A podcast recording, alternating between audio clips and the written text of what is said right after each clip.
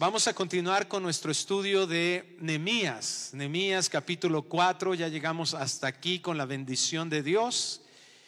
Y es importante que nosotros sepamos a través de la escritura lo que nos tenemos que enfrentar.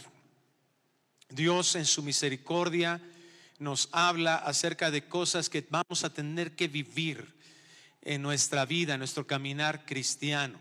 Hay cosas que Dios nos va a mostrar el día de hoy que si no están sucediendo en nuestras vidas, pues es probable que también nos hayamos nacido de nuevo. Y que esa es la misericordia de Dios también, que puedas tú identificar si esto no está sucediendo en tu vida, porque eh, es, Dios quiere mostrarte eso. Y si tú te estás dando cuenta de eso, no es para que te sientas solo ofendido. Es normal que nos sintamos ofendidos al darnos cuenta de nuestra condición de pecado. Pero lo importante es de que eso nos impulse a poner nuestra confianza en la obra preciosa de Cristo Jesús. Porque Él derramó su sangre para el pago de nuestros pecados. Sobre Él cayó la ira. Y eso es lo importante de poder reconocer esa condición en la que nosotros estamos. Esa gracia de Dios que nos lleva a vivir o a vernos de esta manera y poder ahora recibir esa manifestación manifestación de su amor en Cristo Jesús, en el sacrificio de Cristo. Y bueno, hoy vamos a ver un tema muy interesante en estos primeros cuatro versículos de Nehemías, porque muchos de nosotros no nos hemos dado cuenta en el mundo que estamos viviendo y a qué nos tenemos que enfrentar. Nosotros vivimos en un mundo donde es evidente la consecuencia terriblemente corrosiva y destructora del pecado. Mientras en unas partes del mundo algunos han perdido el sentido de lo que es comprarse un auto, que es para trasladarse, para disfrutar con su familia, etcétera. Pero se ha llegado a un punto en el que autos que cuestan millones de, de euros. Y en otra parte del mundo, en otra parte del planeta, miles muriendo de hambre algo más cercano a nosotros, matrimonios que por su propio bienestar, entre comillas, y felicidad, deciden divorciarse destruyendo un pacto que han hecho no tan solo con la persona que ellos habían dicho amar, sino un pacto con el creador del universo, como dice Malaquías. Deciden destruir un vínculo familiar. En otros lados del mundo, aldeas tan pobres en que la mitad de los niños que nacen, de los hijos que nacen en estos lugares, en estas aldeas, la mitad no llega a la adolescencia. Mueren por hambre o mueren por algún tipo de enfermedad. Familias en tal grado de, pobreza que llegan ahí algunos abusadores a engañarlos a los padres prometiéndoles una vida mejor para sus hijas y ellos con la impotencia de no poder siquiera estar seguros que van a poder mantener vivas a sus hijas, abastecerlos de alimento, terminan estas niñas explotadas en el segundo negocio ilícito más redituable del mundo, la trata de personas. Es terrible y a veces hasta indignante la injusticia social. Y es bueno que muchos en la iglesia han tenido esfuerzos por reaccionar contra la pobreza, la orfandad, la esclavitud, el hambre, el tráfico sexual. Pero es el tiempo en que como cristianos ya no estemos indiferentes ante estas situaciones de lo que estamos viviendo. Hay un libro muy interesante del pastor David Platt. Él tiene una iglesia en Virginia y es un, escribió un libro que se titula Contracultura. Se lo recomiendo mucho porque es precisamente algo de lo que vamos a estar hablando el día de hoy. Y él en este libro, cuando trata el, el asunto del aborto y de cómo la iglesia podemos reaccionar a estas circunstancias, una iglesia que muchas de nosotros pues estamos, como dije, indiferentes. Nos sentimos incapacitados de, pensar y, y, decir que realmente podríamos llegar a hacer algo al respecto. Y él, cuando estaba meditando en esto, se dio cuenta que todos los días, camino a su casa, pasaba todos los días por una esquina donde había una clínica de aborto, dedicada al aborto. Y él narraba eso, de cómo nosotros como iglesia a veces estamos tan insensibles que están sucediendo esas cosas en el mundo y no estamos haciendo nada. Estamos muy preocupados en cosas que pertenecen a nosotros mismos nada más. Que no hay una actividad real para afrontar esto. Y que muchos de nosotros, de hecho, estamos en una intimidación terrible. ¿Qué sucede con esos temas como lo que ya mencioné, el aborto, el matrimonio igualitario, la homosexualidad, la legislación o legalización de las drogas, el divorcio, aquellas áreas en que está de por medio muchas veces nuestra reputación por la opinión que tengamos o inclusive por las acciones que podamos tener también para buscar una solución o ser un apoyo en esta sociedad una luz en este mundo que nos haga predicar el Evangelio, pero sobre todo vivirlo. Muchos de nosotros valoramos demasiado esa reputación que nos, es decir, lo que otros tienen de opinión sobre nuestras vidas. Tenemos mucho miedo incluso a ser perseguidos por lo que la Biblia enseña acerca de estos temas. Vivimos dentro de una cultura de la exaltación del yo. Permítanme definir rápidamente o leerles la definición de cultura del diccionario. Los conjuntos de saberes, esto es la cultura, los conjuntos de saberes, creencias y pautas de conducta de un grupo social, incluyendo los medios materiales que usan sus miembros para comunicarse entre sí y resolver necesidades de todo tipo. Nuestra cultura, a través de nuestra enseñanza desde lo familiar hasta lo escolar, nos ha impulsado, nos ha educado para que nuestras motivaciones sean en función de conquistar bienestar personal. Y eso es lo que nos ha impulsado de por sí a una tendencia de la carne a buscar su propio beneficio, ahora a ser apoyado con esta cultura o esta forma filosófica de pensamiento.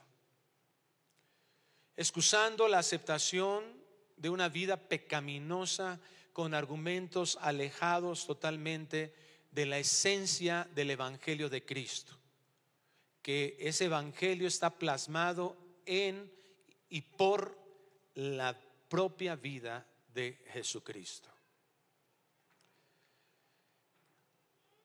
Esta vida de Cristo fue imitada por sus discípulos. Esta vida de Cristo fue lo que llevó a ellos también a dar su propia vida en un martirio porque estaban hablando del Evangelio. Ellos no fueron muertos ni encarcelados, ni uno de ellos, por robar, por mentir, por defraudar. Ellos fueron llevados a cárceles, fueron llevados a ser crucificados, ellos fueron llevados a, ser sometidos a un caldero lleno de aceite caliente.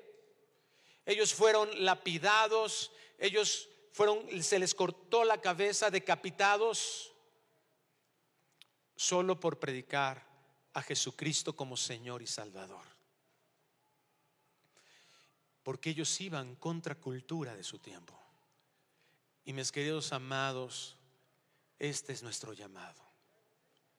Hacer la diferencia guiados por la palabra de Dios y con la fortaleza del Espíritu Santo.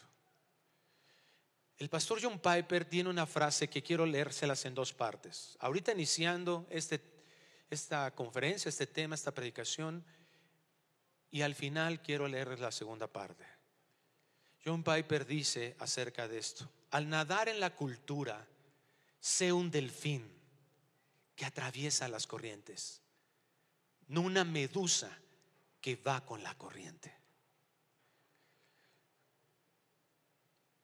Hermanos, tal vez no lo hemos notado, pero el mundo no ama a los hijos de Dios. Hermano, ni siquiera pueden amar, no conocen a Dios. Y Dios es la fuente de amor. ¿Por qué seguimos queriendo identificarnos con el mundo? ¿Por qué nos desconcierta tanto que a veces seamos perseguidos Tal vez no tan abiertamente, pero muchos de nosotros de formas sutiles. Tal vez no tan abiertamente como los apóstoles, pero muchos de nosotros sí hemos caído, en un tipo de persecución que nos ha llevado a una vida demasiado estancada. Hoy estudiaremos cómo la palabra de Dios nos enseña y nos explica que seremos aborrecidos. Este es el título del tema del día de hoy. Seremos aborrecidos. Y vamos a Nehemías capítulo 4, versículo 1, como les había señalado, que continuaremos. Y vemos que Nehemías, con este equipo de trabajo, el pueblo de Israel, que ya estudiamos hace algunas semanas, como en el capítulo 3 vemos cómo ya se distribuyó el trabajo como hay una participación de todo tipo de personas, que el llamado a la obra de Dios no es porque tengas una categoría intelectual, una categoría espiritual, una categoría económica, no, todos somos llamados a eso. No es por nuestro expertise, no es porque tengamos una mayor sensibilidad, no, toda la iglesia somos llamados a participar en la obra de Dios. Y vemos aquí que cuando todos ya están trabajando, se nos narra aquí en el capítulo 4, versículo 1, lo siguiente. Cuando oyó Zambalat que nosotros edificábamos el muro, se enojó y se enfureció en gran manera e hizo escarnio de los judíos. Y habló delante de sus hermanos y del ejército de Samaria y dijo, ¿qué hacen estos débiles judíos? ¿Se les permitirá volver a ofrecer sus sacrificios? acabarán en un día. Resucitarán de los montones del polvo las piedras que fueron quemadas. Y estaba junto a él Tobías Amonita, el cual dijo, lo que ellos edifican del muro de piedra, si subiera una zorra lo derribará. Oye, oh Dios nuestro, que somos objeto de su menosprecio y vuelve el baldón de ellos sobre su cabeza y entrégalos por despojo en la tierra de su cautiverio. Le suplico cierre sus ojos, ore junto conmigo. Padre, te suplicamos que hables a nuestras vidas. Hay un mundo enfrente de nosotros que está en una condición terrible, pero tú dijiste que no íbamos a ser sacados de este mundo si no íbamos a ser guardados en medio de este mundo. Aunque muchos de nosotros seguimos con un deseo de huir, Padre, cambia ese deseo en obediencia a ti, en participar de tu obra, en hacer lo que nos has encargado. Síguenos despertando, Dios, a meter las manos en tu obra para que lo que por lo cual tú nos llamaste se cumpla para tu gloria. Ayúdanos a comprender y a ver, Dios, qué son aquellas cosas que nos están impidiendo esto hasta el día de hoy y que ese arrepentimiento al entender tu palabra sea una realidad que nos lleve a una transformación. Te lo pedimos en el nombre precioso de Cristo Jesús. Y la iglesia decimos, amén. La pregunta inmediata que surge es, ¿por qué? ¿Por qué nos persiguen? ¿Y por qué? ¿Por qué nos aborrecen? ¿Por qué a veces le caigo mal algunas personas, yo no les he hecho nada malo. De hecho, la único que hemos tenido a veces de contacto es porque les he dicho que soy cristiano les he predicado el Evangelio. ¿Por qué? ¿Por qué por darles bien tienen esa reacción las personas? En Juan capítulo 15, 15 versículo 18, el Señor Jesucristo nos da respuesta a esas reacciones de Zambalad y de Tobías que iban en contra de Nehemías y del pueblo de Dios. Dice así Juan 15, 18, quedó registrado por el evangelista estas palabras de Cristo, que son palabras para nosotros. Si el mundo os aborrece, sabed que a mí me ha aborrecido antes que a vosotros. Hermano, permítame solamente hacer un paréntesis, porque a veces hay cierta confusión en nuestras vidas. Tenemos un orgullo tan grande que honestamente a veces nos justificamos en cosas que no tienen nada que ver con lo que Dios nos está diciendo.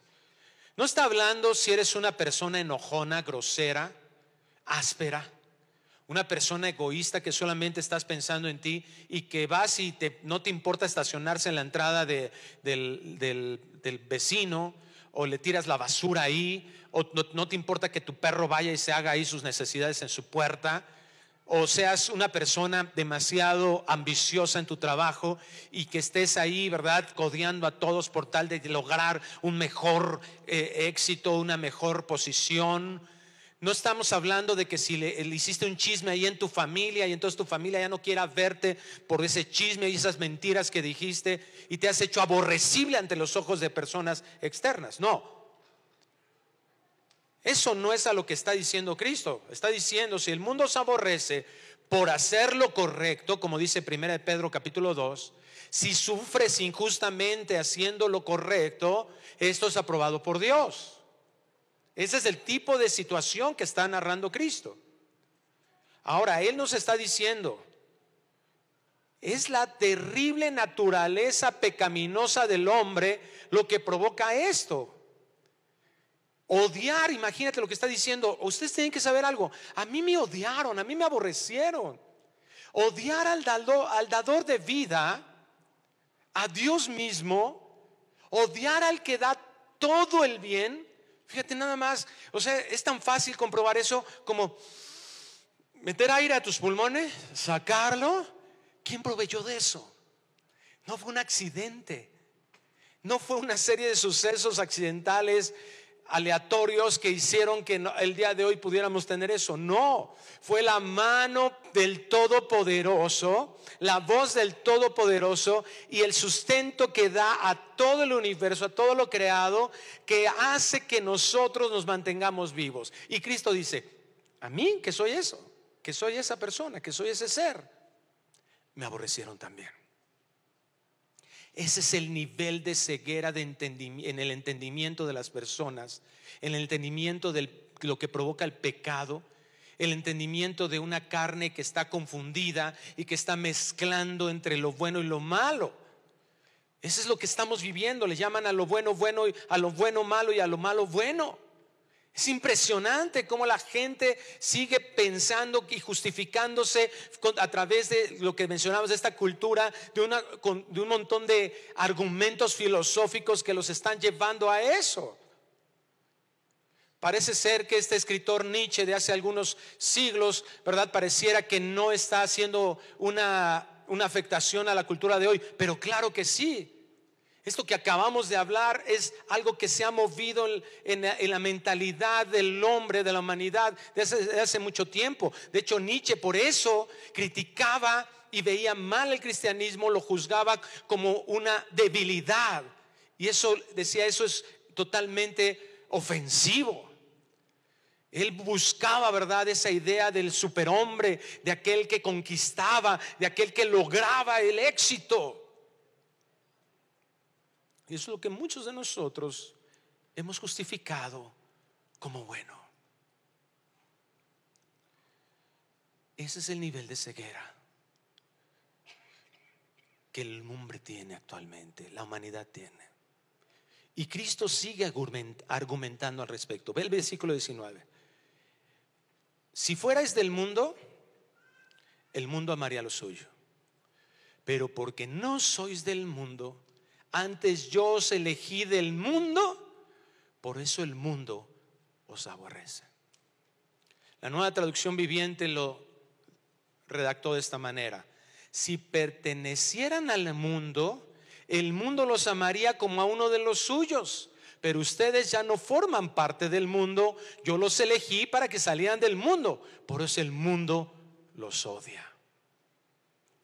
Un odio sin, sin causa ni razón, como lo veíamos o lo hemos visto a lo largo de la historia del cristianismo.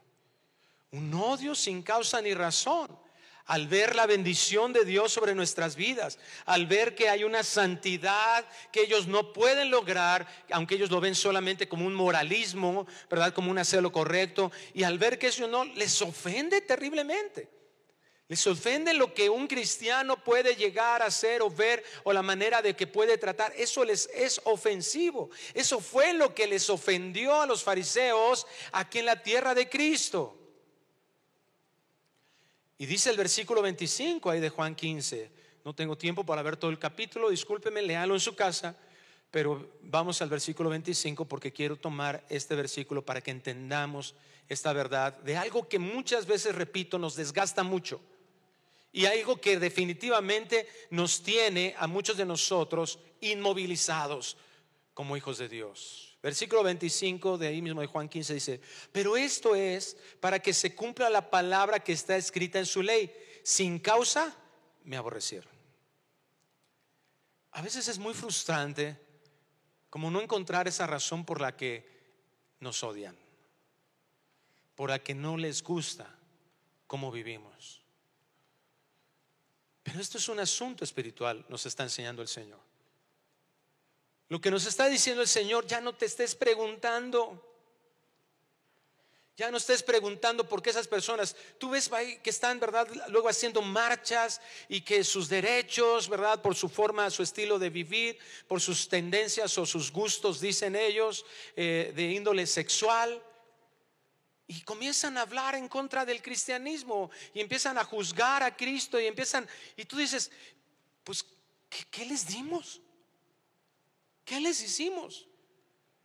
Hermanos, de verdad, nos estamos asomando tal vez a un tiempo en el que no tarde mucho que seamos perseguidos por estas verdades que nosotros tenemos. Ya sucedió en Europa, ya sucedió en Estados Unidos, de varios hermanos nuestros que están afrontando juicios legales por solamente mencionar que el homosexualismo es un pecado. Están enfrentando muchos de ellos juicios, pastores que están enfrentando juicios porque no quisieron casar a un matrimonio homosexual, a un par de hombres, bueno, no le podemos llamar a su matrimonio, a una unión homosexual. Y creo que Dios nos está preparando desde este momento para que esa sutil persecución que ha venido a nuestra mente y que hemos aceptado muchos de nosotros, comencemos a despertar y prepararnos tal vez para un tiempo no muy lejano de poder afrontar también ese tipo de persecución. Deja de estar pensando que tienes que ser aceptados, que tienes que tener intimidad, una relación de intimidad con personas que no son hijos de Dios. Deja de estarte frustrando por eso. Y hay una decisión que tenemos que tomar al respecto, de que entendamos que el asunto no es nuestra reputación. Eso es lo que no nos tiene que estar preocupando y es lo que más nos está preocupando. Ya no estemos buscando mayor razón. El Señor nos está diciendo, eso es por la condición que ellos tienen. Tú y yo, por la gracia de Dios, hemos sido sacados de ahí. Y si tú realmente puedes el día de hoy comprender que tu mejor ambiente, tu mejor posición, donde te sientes más a gusto es en un grupo de personas inconversas, entonces lo que nos está diciendo también el Señor es que tú no has sido sacado de ahí. Si tú perteneces a eso, a ellos, entonces no has sido sacado por el Señor de ahí. Y como decía hace un momento, tal vez esto te pueda resultar en cierto momento incómodo. Qué bueno que te resulte incómodo.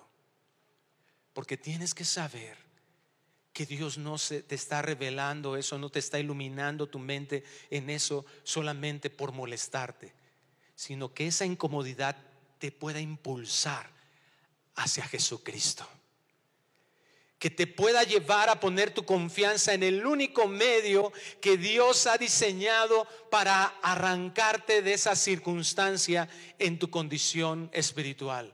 Es decir, todos nosotros, no tan solo tú, eh, que puedas descubrir eso en tu vida, no tan solo tú, todos nosotros, dice la Biblia, estábamos muertos en nuestros delitos y pecados. Mas Dios mostró su amor para con nosotros en que aun siendo pecadores, Cristo murió por nosotros. La gracia de Dios se manifestó al darnos esa fe en que Cristo Jesús pagó el precio. Fue derramada la ira de Dios. El castigo que todos nosotros merecíamos por toda la eternidad, Él fue, derramado sobre Cristo ahí en la cruz del Calvario. Se oscureció el universo cuando esa luz desapareció, cuando Él recibe ese castigo sobre su vida. Para que aquellos que Él decidió pudiéramos venir a Él y creer en Él. Esa es la oportunidad de leer este versículo y entender que si yo estoy perteneciendo a ese mundo hay una esperanza. Porque Santiago lo dice con esa claridad. El que quiera ser amigo del mundo, se hace enemigo de Dios. La pregunta es esa, ¿de quién quiere ser amigo?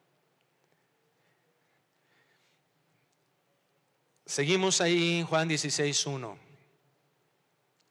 Estas cosas os he hablado para que no tengáis tropiezo. Cristo nos advierte de que la persecución va a ser una realidad, de que no debemos de someternos, el miedo no debemos de someternos a, a una intimidación, que no nos sorprenda eso.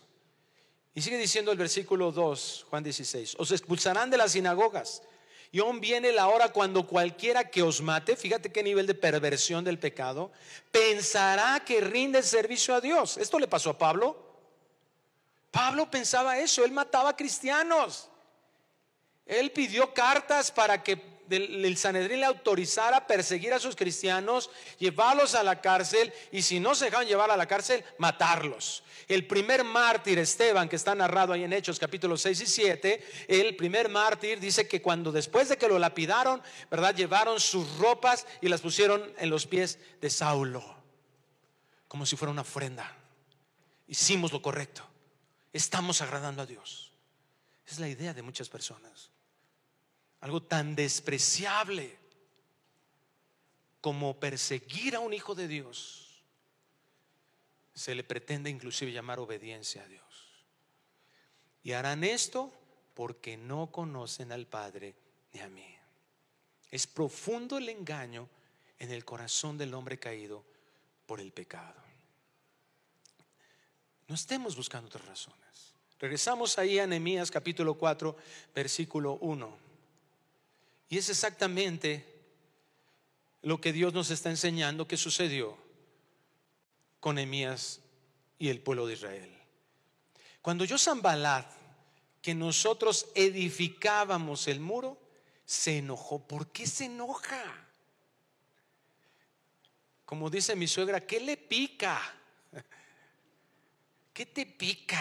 O sea, ¿qué les picaba? ¿Qué le pica a la gente? Inmediatamente, ¿verdad? ¿Qué, ¿Por qué se enoja? O sea, vivía del otro lado, no le afectaba. No había realmente una afectación. Pero mira, no tan solo se enojó, mira cómo señala la vida, se enfureció en gran manera. ¿Qué onda, no? E hizo escarnio de los judíos. ¿Cuál es la enseñanza de lo que Dios quiere entrar a darnos a nosotros, a su iglesia, a sus hijos? Siempre que tengas que cumplir algo importante para Dios y que decidas hacerlo, vamos a enfrentar oposición. hay un intento de engañar, de intimidar a los siervos de Dios. Siempre vamos a recibir una posición cuando nosotros busquemos eso en nuestras vidas, glorificar al Señor. Y una de las formas es lo que acabamos de ver en San Balad. Empezar a gritonear. ¿Cómo se manifiesta nuestro enemigo? Dice Pedro, como león rugiente.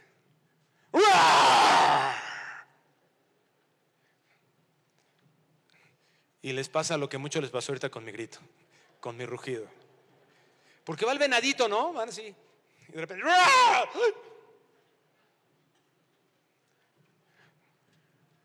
Inmoviliza. Claro. Proverbios 29, 25 dice: El temor del hombre pondrá lazo. ¿Has visto sus rodeos cuando van así los caballos y de repente les tienden un lazo? Y se cae el caballo y va el, vaquero y lo amarra y el caballito así con toda su fuerza, inmovilizado. Eso es lo que está diciendo aquí Proverbios. ¿Qué es lo que provoca esa inmovilización? El temor, el miedo. Muchos cristianos, en medio de esta cultura, en medio de estas ideologías, en medio de esto que hemos estado enfrentando, estamos inmovilizados. Y lo que tenemos que descubrir en nuestra forma de pensar es que eso que podemos llegar a abandonar o hemos abandonado, que Dios nos ha encargado, es debido a que hemos aceptado mentiras en nuestra forma de pensamiento que nos han creado un miedo. Un miedo a ser rechazado. Un miedo a que me digan que estoy loco, que soy un fanático. Muchos nos ha sucedido eso. El adversario de nuestras almas es real. Y Él está completamente comprometido a oponerse contra Dios. Está comprometido a oponerse a los hijos de Dios. A oponerse al plan de Dios, al plan de reconstrucción. ¿Qué nos dice Pablo en la, carta a los Efesios? Vuestra lucha no es contra carne ni contra sangre, capítulo 6, sino contra principados y potestades, huestes de maldad por eso nos tenemos que poner nosotros la armadura del Señor. Y nosotros tenemos que saber estas verdades. Yo tengo que poder ir, ¿verdad? Hay algo que tengo que hacer al respecto.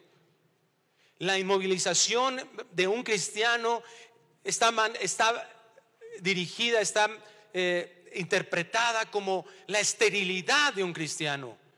Es decir, nuestra inmovilidad, ¿qué quiere decir? No estamos haciendo lo que Dios nos ha encargado, no estamos dando fruto. ¿Qué nos encargó el Señor Jesucristo? Mateo 28, le llamamos la gran comisión. Ir y hacer discípulos.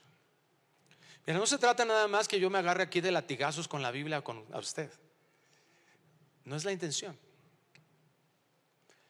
Sino que veamos las verdades de nuestra vida. La verdad de lo que Dios nos está descubriendo de su palabra y lo contrastemos con nuestra vida y hacer discípulos a todas las naciones, enseñándoles que guarden todas estas cosas que yo os he mandado. La pregunta de si nosotros estamos intimidados, lo cual sería que estamos enlazados, inmovilizados o no estamos dando fruto, es ¿Cuántos discípulos tenemos?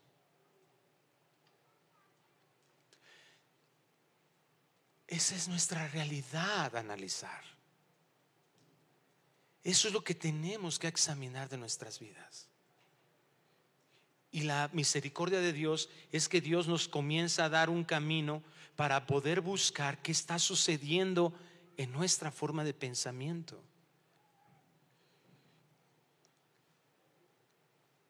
El diablo, el adversario, está en contra de nosotros y de forma especial cuando nos hemos propuesto en nuestra vida exaltar la gloria de Dios.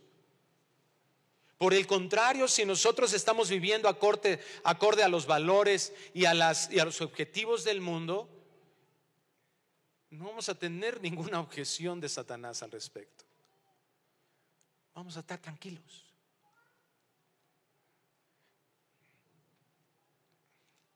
Tenemos que darnos cuenta que hay zambalats que nos están o que ya nos invirtieron ahí pensamientos que nos han estado, que nos han llevado a vivir en esa esterilidad cristiana.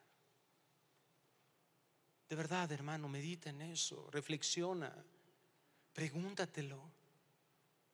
¿Cuántos cristianos, cuántas personas han venido a Cristo a través de mi predicación del Evangelio?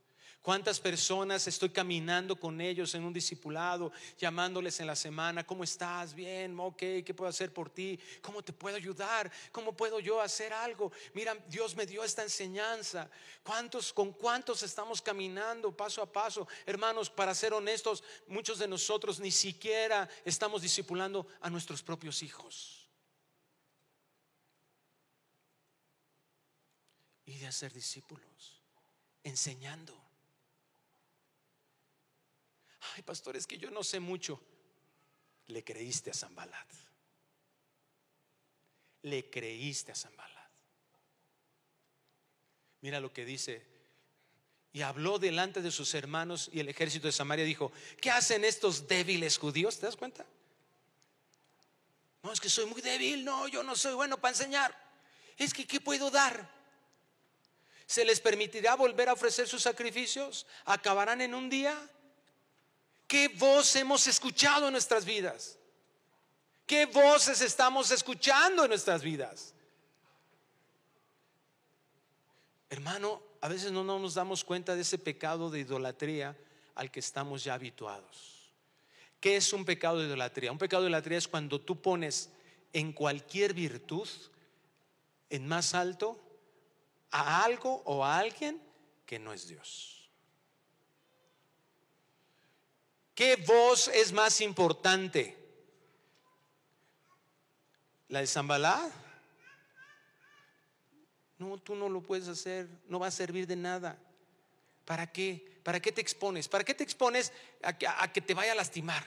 ¿Para qué te expones a que siembres en una persona y de repente te diga, no, pues ya no quiero, ya no quiero estar aquí, ya me voy? ¿Para qué te expones? Esos son los zambalats. Y luego vienen los tobías. Y dice Tobías, y estaba junto a él Tobías Amonita, el cual dijo, lo que ellos edifican del muro de piedra, si subieron a zorra lo derribará. ¿Te das cuenta? Ahora yo te pregunto, ¿eso es lo que dice Dios? ¿Eso es lo que nos ha cargado Dios? ¿O Dios, siendo nuestro Padre amoroso, nos dice, haz discípulos? Y de repente se voltea, no va a poder. No, tenemos un Padre fiel. Esa idolatría que nos hace valorar como más importante y más alto esa voz que de alguna manera se metió ahí, no sé si generada por nosotros mismos o generada por alguien más, que nos dijera es inútil, no sabes hacer y que nos genera ese miedo de decir, a lo mejor no va a servir de nada.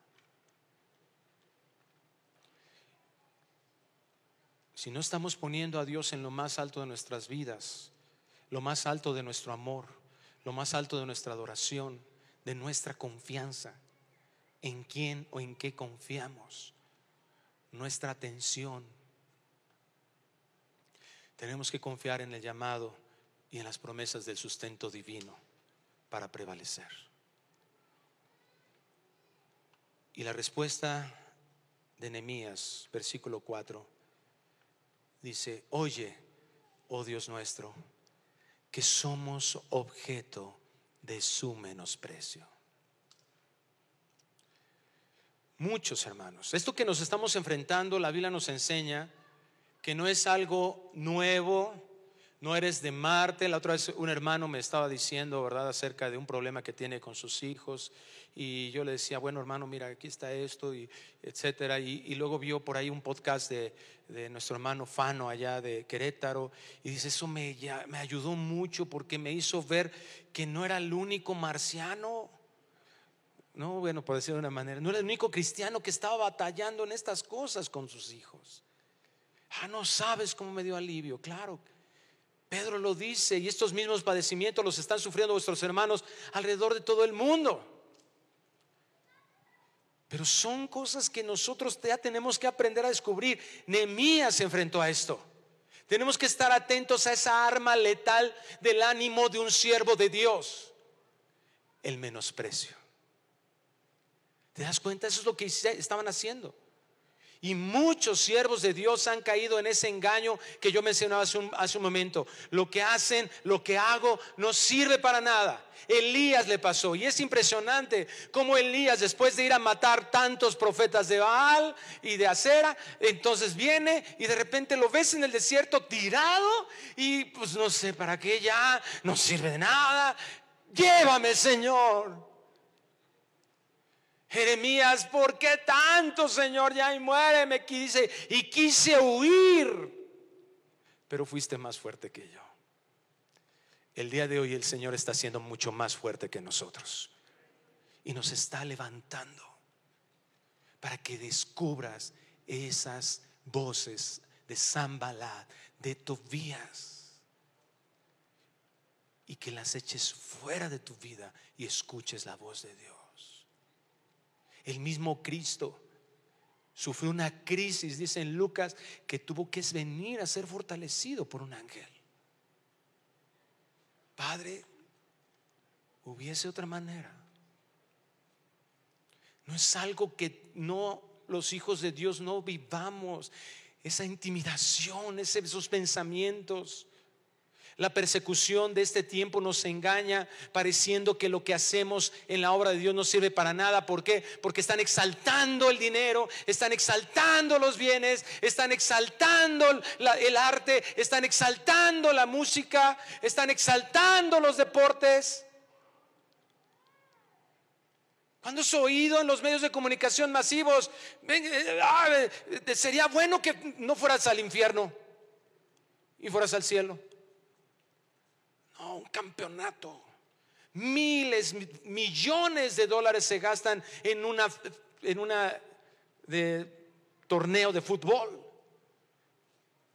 Y no estoy diciendo que eso sea del infierno para que no lo veas, sino cómo se nos han impuesto de forma tan sutil tantos valores que nos han hecho menospreciar lo que realmente es importante.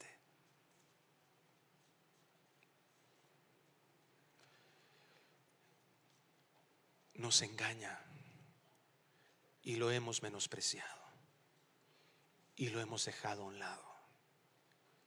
¿Qué hizo Nehemías con este ataque? Oye, oh Dios nuestro, que somos objeto de su menosprecio. La manera de despertar a ese letargo es clamando, orando a Dios. Si tú puedes detectar que no has traído una sola alma a Cristo, si tú has podido detectar que no estás discipulando a nadie, no estás combinando junto a nadie de la iglesia, hermano, es el momento que le clames a Dios y que te des cuenta, Señor, estoy en una esterilidad completa. Porque Dios no te está llamando a, quedarte ahí ciclado en tu culpa, en tu vergüenza y te hay verdad que te quedes tirado. No, pues no sirve para nada. No te está diciendo lo contrario. Voltea a verme.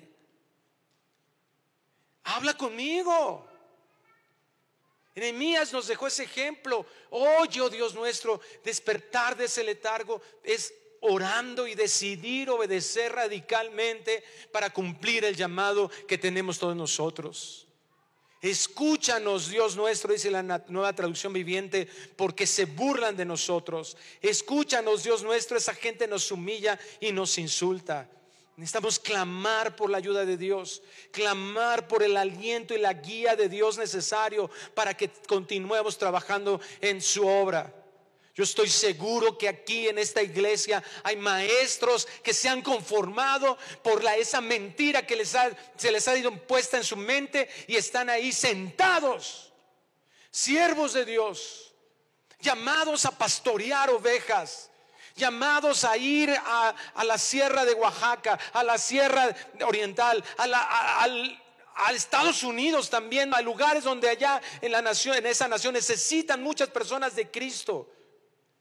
Lugares en Centroamérica, en Sudamérica, en África, en lugares, en muchos lugares donde Dios quiere levantar a siervos para que podamos ser esa esa, voz de Dios aquí en la tierra a la que fuimos llamados y enseñarles esas cosas maravillosas que Cristo nos ha dejado con nuestra boca y con nuestra vida enseñarles.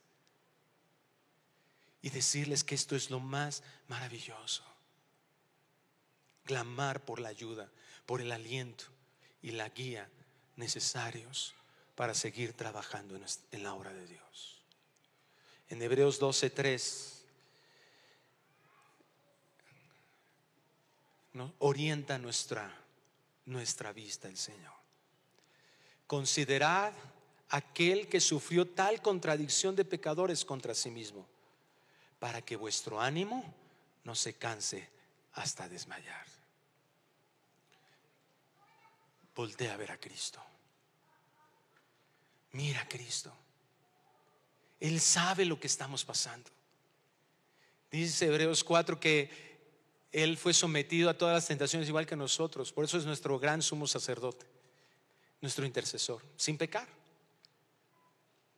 Y por eso lo que Él ganó fue que entráramos a su trono de gracia para alcanzar misericordia, oportuno socorro. Hermano, cuando tengas un problema de identidad, cuando estés totalmente, totalmente sin sentido,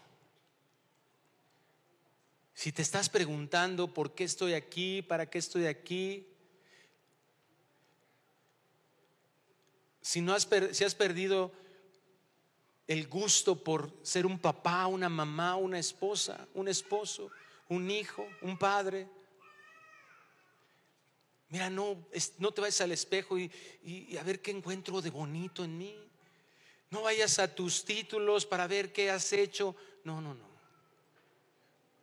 Debemos recordar siempre quiénes somos en Dios. Y déjame darte una capsulita. Como el botiquín que tenemos de emergencias. Cuando tú te veas así, ve por esa cápsula y tómatela. Ve a Efesios capítulo 1. Efesios 1 es una cápsula de ánimo, porque ahí es lo que Dios ha hecho por nosotros para hacernos. Y es la verdad. El Dios Todopoderoso diciéndonos quiénes somos debido a la obra preciosa de Cristo Jesús. Dice que somos santos, que somos creyentes, que somos bendecidos, que somos escogidos, que somos amados, predestinados, limpiados, purificados, redimidos, perdonados. Y sabes qué es lo maravilloso, lo que decía hace rato. Y es lo que todo hijo de Dios tenemos que cambiar, la perspectiva. Porque lo importante no es nuestra reputación. Lo importante de todo lo que ha hecho Dios con nosotros y de lo que Dios quiere que reflejemos aquí en la tierra corresponde a su reputación. Porque tres veces en ese capítulo nos dice, ¿Para qué Dios hizo todo esto? Para alabanza de la gloria de su gracia. ¿Cuántos dicen amén? El asunto que la iglesia comencemos a vivir y ya no tengamos esa intimidación, podamos desechar esas mentiras, escuchemos la voz de Dios, un verdadero arrepentimiento en el que esos pensamientos que nos tienen atados los quitemos y pongamos el pensamiento de Dios en nuestras vidas, es porque lo que se refleje a través de nosotros le va a dar gloria a Él. Por eso lo importante que la iglesia nos levantemos. Déjame terminar con dos cosas. Una leyendo Hechos capítulos 5, 40 y la otra con la frase final o en la segunda parte del pastor John Piper. Hechos 5:40 dice, y convinieron con él y llamando a los apóstoles después de azotarlos, o sea, les dieron, permíteme decírtelo en, en lenguaje de mi barrio, les dieron una guamisa, una tranquiza, los azotaron, les pusieron una serie de golpes terribles. Después de azotarlos, les intimaron que no hablasen en el nombre de Jesús y los pusieron en libertad. A muchos de nosotros hemos pasado por esto que ellos pasaron, pero nos quedamos hasta la intimidación. Pero mira, cuál debe de ser nuestra oración a Dios. Y ellos salieron de la presencia del concilio gozosos de haber sido tenidos por dignos de padecer afrenta por causa del hombre. ¿Te das cuenta lo que provoca un cambio de pensamiento? Ahora que te digan, ay, sí, el cristianito, ay, sí, la Sor Juana Inés de la Cruz. Ay, sí, la muy santita, la cristianita, la aleluya. Todas, esas frases que son burlonas. Y en lugar de que salgas, Ay, es que me dijo así, salgas como los apóstoles. Digas, wow, que Dios me haya tenido por digna de padecer afrenta por causa de mi Señor y Salvador Jesucristo. Ahora sí termino con la frase de John Piper. Ser un delfín es estar tan lleno de alegría, coraje y sabiduría del Espíritu Santo que tienes la fuerza para nadar contra la cultura. Para adoptar la perspectiva de Dios necesitamos vivir con Él, estar escuchando su voz que esas preguntas que nos estamos haciendo, Él nos responda. Y sobre todo deleitarnos viviendo totalmente satisfechos en su presencia. Y así podremos soportar con alegría y amor a pesar de que seamos o de que seremos aborrecidos. Cierra tus ojos, por favor. Tal vez tú nunca has experimentado su presencia. Y estoy convencido que hoy es el día de salvación para tu vida. No es una casualidad que estés aquí y que estés entendiendo este mensaje de salvación.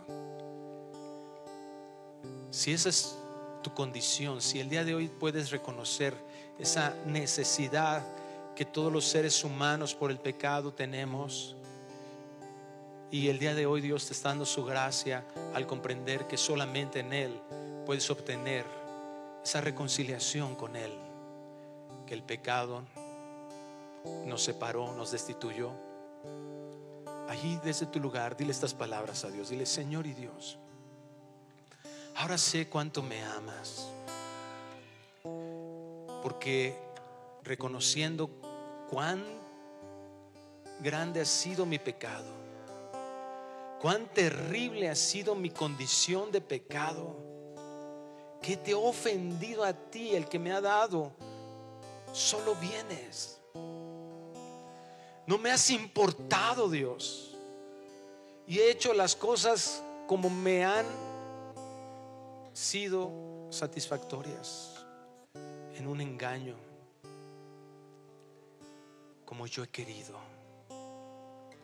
pero ahora quiero vivir como tú quieres.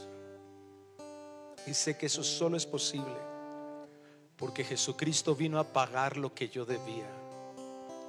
Mi pecado merecía una condenación eterna. Estar en el lago de fuego y azufre, apartado de ti por toda la eternidad. Pero el día de hoy he comprendido tu amor y gracia. Y que Jesucristo sufrió ese castigo sustituyendo mi lugar. Y en esa cruz fue derramada la ira de Dios que yo merecía. Gracias Dios por amarme tanto. Creo que tú Jesucristo fuiste a la cruz del Calvario sin haber pecado, sin merecer morir y diste tu vida sustituyendo mi lugar. Creo que al tercer día resucitaste de entre los muertos para que yo pudiera ser presentado delante del Padre justo. Tu justicia me fue regalada y tú recibiste el castigo de mi pecado. Creo en ti como mi Señor y como mi Salvador. Eres el dueño de mi vida te pertenezco. Gracias. Gracias Dios. En el nombre de Jesús. Amén amén.